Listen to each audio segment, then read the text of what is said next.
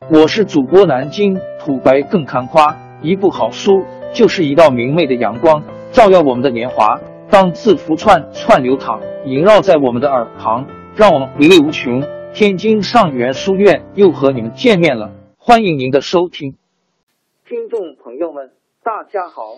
开讲前先打个小广告，作为主播，你们的关注和打赏是对我努力工作认可的结果。谢谢听众，天津上元书院、南京土白更堪夸主播最新专辑《平化祖国华夏上下五千年》终于上线了，一部宏伟巨作。我们的祖先以伟大的创造力、强大的生命力和巨大的凝聚力，世世代代繁衍生息，历尽磨难，从远古走到现在，从蒙昧走向文明。全书共计两百八十三回。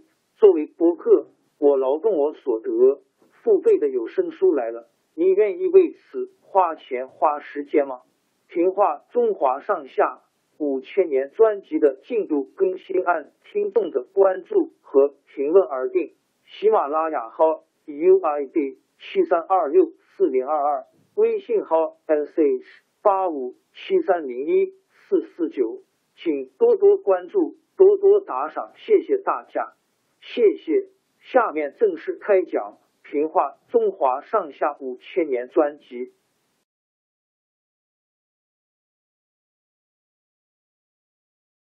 崇祯帝在眉山上吊自杀的消息传到明朝陪都南京，南京的大臣们一片慌乱，他们立了一个逃到南方的皇族。福王朱由崧做皇帝，在南京建立了一个政权，历史上把他叫做南明，把朱由崧称为弘光帝。弘光帝朱由崧是个迷恋酒色、极端荒唐的人。凤阳总督马士英和一批魏忠贤的余党，利用弘光帝昏庸，操纵了南明政权。弘光帝和马士英根本没想抵抗清兵。却过起荒淫作乐的生活来。南明政权的兵部尚书史可法本来不赞成让朱由崧做皇帝，为了避免引起内部冲突，才勉强同意。弘光帝即位以后，史可法主动要求到前方去统帅军队。那时候，长江北岸有四支明军，叫做四镇。四镇的将领都是骄横跋扈的人。他们割据地盘，互相争夺，放纵兵士，残杀百姓。史可法在南方将士中威信高，他到了扬州，那些将领不得不听他的号令。史可法亲自去找那些将领，劝他们不要自相残杀。接着又把他们分配在扬州周围驻守，自己坐镇扬州指挥。大家就称呼他是都师。史可法做了毒师，以身作则，跟兵士同甘共苦，受到将士们的爱戴。这年大年夜，史可法把将士都打发去休息，独自留在官府里批阅公文。到了深夜，他感到精神疲劳，把值班的厨子叫了来，要点酒菜。厨子回报说：“遵照您的命令，今天厨房里的肉。”都分给将士去过节，下酒的菜一点也没有了。史可法说：“那就拿点盐和酱下酒吧。”厨子送上了酒，史可法就靠着几案喝起酒来。史可法的酒量本来很大，来到扬州都市后就戒酒了。这一天为了提提精神，才破例喝了点。一拿起酒杯，他想到国难临头。又想到朝廷这样腐败，心里愁闷，边喝酒边掉热泪，不知不觉多喝了几盅，带着几分醉意伏在几案上睡着了。第二天一清早，扬州文武官员依照惯例到都师衙门一试，只见大门还紧紧的关着，大家不禁奇怪，因为都师平常都是起得极早的。后来有个兵士出来告诉大家说，都师昨晚喝了酒，还没醒来。扬州知府任明玉说，都师平日操劳过度，昨夜睡得这么好，真是难得的事。大家别去惊动他，让他再好好休息一会吧。他还把打更的人找来，要他重复打四更的鼓，打四更鼓，表示天还没亮。石可法一觉醒来，天已经大亮，侧耳一听，打更人还在打四更，不禁勃然大怒，把兵士叫了进来，说：“是谁在那里乱打更鼓，违反我的军令？”兵士把任明玉吩咐的话说了，石可法才没话说。赶快接见官员，处理公事。打那天起，石可法下决心不再喝酒了。没多久，清军在多铎带领下大举南下。石可法指挥四镇将领抵抗，打了一些胜仗。可是南明政权内部却起了内讧。驻守武昌的明军将领左良玉，为了跟马士英争权，起兵进攻南京。马士英害怕的要命。急忙将江北四镇军队撤回，对付左良玉，还用弘光帝名义要使可法带兵回南京保护他。石可法明知道清军压境，不该离开，但是为了平息内争，不得不带兵回南京。刚过长江，知道左良玉已经兵败，他急忙回江北，清兵已经逼实进扬州。石可法发出紧急檄文，要各镇将领集中到扬州守卫。但是过了几天，竟没有一个发兵来救。石可法知道，只有依靠扬州居民孤军奋战了。清军到了扬州城下，多铎先派人到城里向石可法劝降，一连派了五个人，都被石可法拒绝。多铎恼羞成怒。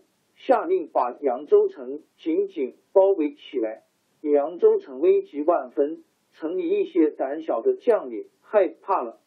第二天，就有一个总兵和一个监军背着是可法，带着本部人马出城向清军投降。这一来，城里的守卫力量就更薄弱了。石可法把全城官员召集起来，勉励他们同心协力抵抗清兵。并且分派了守城的任务。他分析一下形势，认为西门是最重要的防线，就亲自带兵防守西门。将士们见识合法，坚定沉着，都很感动，表示一定要和都师一起誓死抵抗。多铎命令清兵没日没夜的轮番攻城，扬州军民奋勇作战，把清兵的进攻一次次打回去。清兵死了一批，又来了一，形势越来越危急了。多铎下了狠心，开始用大炮攻城。他探听到西门防守最严，又是石可法亲自防守，就下令炮手专向西北角轰击。炮弹一颗颗在西门口落下来，城墙渐渐塌下，终于被轰开了缺口。石可法正在指挥军民堵缺口。大批清军已经蜂拥着冲进城来，石可法眼看成已经没法再守，拔出佩刀往自己脖子上抹。随从的将领们抢上前去抱住石可法，把他手里的刀夺了下来。石可法还不愿走，部将们连拉带劝的把他保护出小东门。这时候有一批清兵过来，看见石可法穿的。明朝官员的装束，就吆喝着问他是谁。石可法怕伤害别人，就高声说：“我就是史都师，你们快杀我吧！”公元一六四五年四月，扬州城陷落，石可法被害。多铎因为攻城的清军遭到很大伤亡，心里恼恨，竟灭绝人性的下令屠杀扬州百姓，大屠杀。延续了十天才结束。历史上把这件惨案称作扬州十日大屠杀。之后，史可法的养子史德威进城寻找史可法的遗体，因为尸体太多，天热又都腐烂了，怎么也认不出来，只好把史可法生前穿过的袍子和用过的护板埋葬在扬州城外的梅花岭上。这就是到现在还保存的史可法医棺木。扬州失守后几天，清军攻破南京，南明政权的官员投降的投降，逃跑的逃跑，弘光政权被消灭了。